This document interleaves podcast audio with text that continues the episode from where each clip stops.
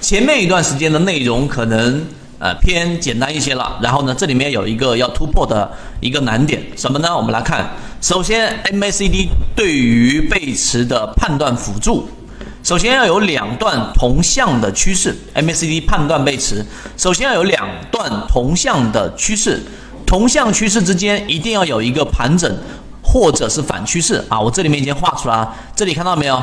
这里是一个我们所说的。好，先把这个地方给稍微去掉，这里面形成一个中枢，这是一个小中枢，看到了没有？这是一个小中枢，这是一个小中枢，这一段我们姑且把它称之为 A 段，这一段我们称之为 B 段，这一段我们把它称之为 C 段啊！你要明白，我帮大家去解读，不然的话你这样子去看你是不理解的。那么 A、C 段中的 B 中枢看到了没有？B、B 这一个中枢。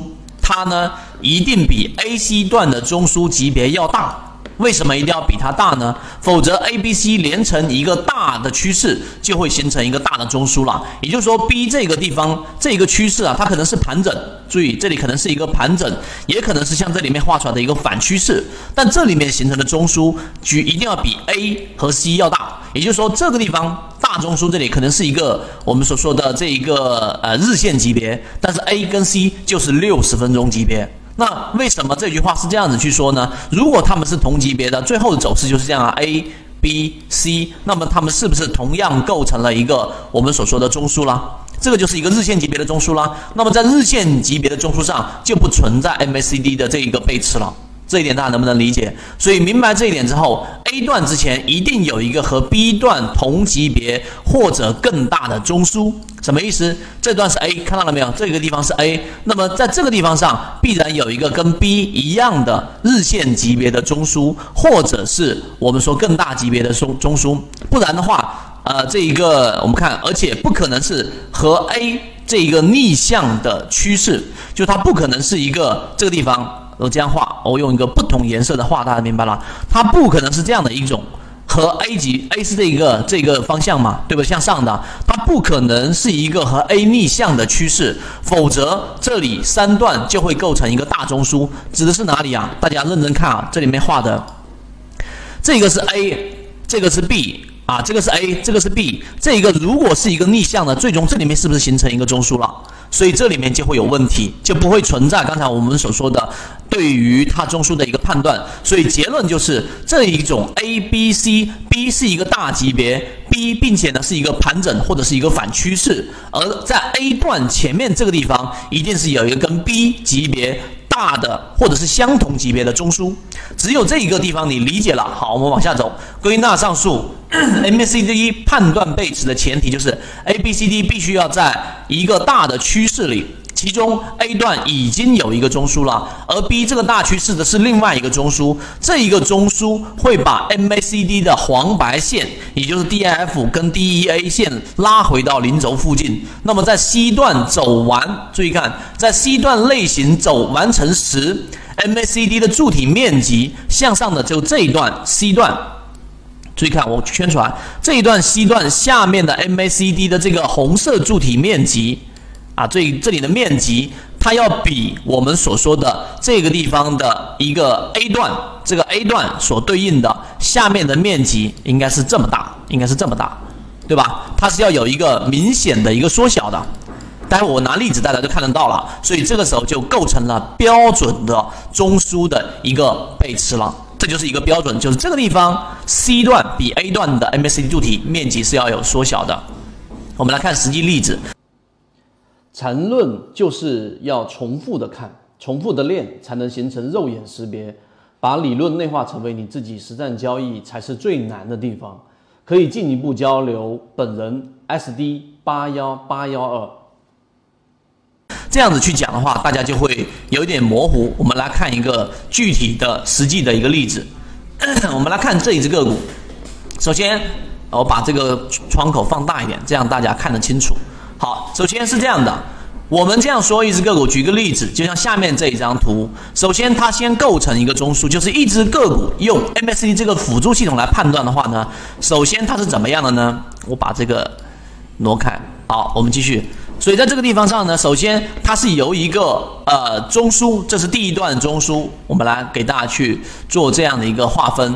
首先它由这个地方形成一个 A 段的一个中枢，这个地方是一个 A 段的中枢。第二个，它会构成一个 B 段，B 段这个地方一般它都会有一个回撤，把 MACD、DIF 线呢，实际上任何一只个股，它一旦在前面形成一个中枢的过程，它更加标准的应该是从零轴下方。把它拖到零轴上方，待会那个超华科技就是这样子的，这是形成第一段在 A 段前面的一个中枢，这刚才我在讲的，跟着这个思路来走。第二个，然后呢，它这里面拉回到零轴以上的时候，先是形成第一个，形成第一段我们所说的 A 段中枢，这一段 A 段中枢，来这里，MACD 注意起来，这里面形成一个 A 段的一个 A 级别的上涨，这是上涨。然后呢？这个时候，由于它要构成一个三段中枢，这个相应的 B 段就是 MACD 柱体，它会干嘛呢？会拉回到零轴，就这个地方，通过拉回零轴，形成第二段 B 级别的这一个我们所说的这个趋势。这里面实际上就是一个我们说的反趋势了，或者说一个中枢了。那么这个是第二段，就是 B 段。然后呢，随着后段 C 段的上涨，对应的 MACD 的柱子的红色面积明显的小于 A 段，也就是这个区域，这是 C 段，看到了没有？这里面是不是有一个 MACD 的柱体？然后呢，它是明显的小于 A 段的。这个时候就是非常标准的背驰了。注意，MACD 的柱体不需要完全走出来才能去做一个判断。一般柱子伸长的力度变慢时，就会你以这个地方面积乘以二，你就说这个 MACD 柱体开始缩减的时候，其实股价是还没有干嘛，还是没有开始回调的。那么这个时候你用面积乘以二，那你就可以显性的得出一个结果，这里的面积是干嘛小于前者的，这样就形成了一个标准的背驰。所以你明白之后，它的整体流程就是 D I F 线，就是这个红白线呐，然后从下方上去形成第一个 A 段，A 段这里面就是一个类似反趋势或者是一个盘整，那么形成一个中枢。那么第三段 A B C 就 A B C 三段你要记住，那么最后你发现 C 段比 A 段它的面积要缩减，但是股价却在创新高啊，这就是我们所说的背驰。你这样听我讲完之后，我相信应该会比原来的判断会更加的准确或者更加的清晰。所以刚才我们说，呃，上面的这种标准的判断背驰的方法，然后它本身在盘整当中判断有用吗？这是有人会问过，并且这也算是一个难点。为什么？一般来说，背驰。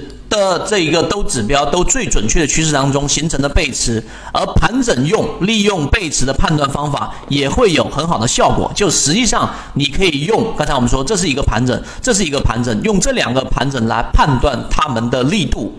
这样子的话，你的效果会挺好的，所以盘整也可以来用。只是刚才我说 A、B、C 这三段类型的这种判断，你一定要有一个非常清晰的这一种逻辑，最终在卖点上你就可以把握得很好。这一点我先给大家过掉，然后我们再来看 A、B、C、D 盘整的一个例子。那这个就是比较标准的了。这里面我简单讲，你看一看这张图，这一张图是不是非常标准的？首先，先从负轴。